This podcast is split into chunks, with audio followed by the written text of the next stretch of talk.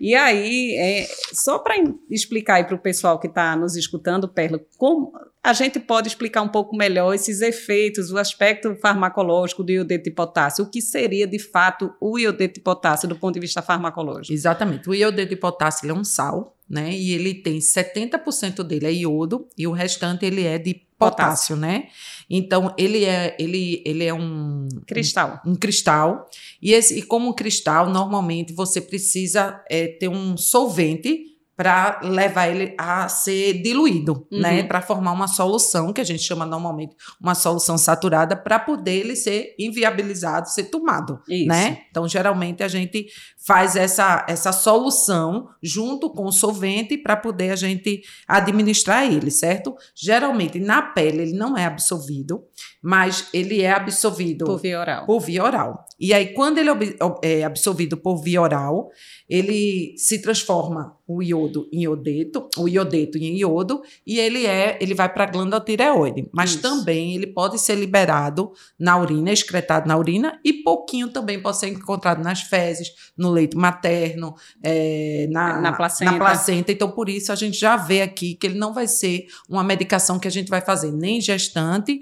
nem em pessoas que estejam amamentando, né? Isso. Porque há uma, uma passagem tanto pelo aleitamento como transplacentária também. E é importante a gente dizer que é um sal, porque imagina qualquer sal se você não vai colocar um pó dentro da boca, boca para administrar. Então você tem que colocar um solvente, que na grande maioria das vezes a gente utiliza água, água destilada, e não existe uma apresentação pronta de forma industrial. Né? Na maioria das vezes, quando a gente quer administrar ou prescrever o dedo de potássio, isso tem que ser por vias de farmácia de manipulação.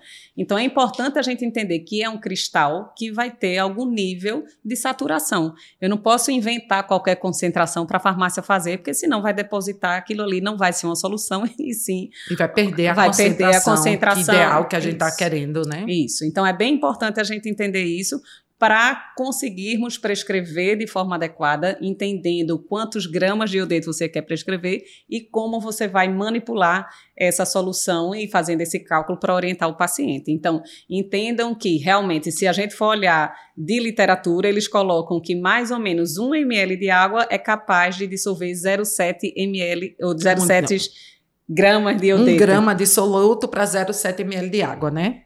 Isso, um grama de soluto para 0,7 de água, é isso, isso, Perla. E é interessante que a literatura também coloca que essa solubilidade vai variar, como qualquer outro isso. sal, com temperatura, com outros tipos de solvente. Mas para entender que se a gente for inverter, para entender que é 1 ml de solvente, digamos assim, de água, a gente poderia colocar até 1,42 gramas de iodeto. Isso. Então, imagine, é o limite para aquilo ali não dispersar e, e acabar não precipitar. Não precipitar. Né? Exatamente. Então, a ideia é essa para vocês entenderem que é o sal e a gente não vai poder ultrapassar essa concentração. Ótimo. Senão, não vai ficar solúvel. Isso. Ok?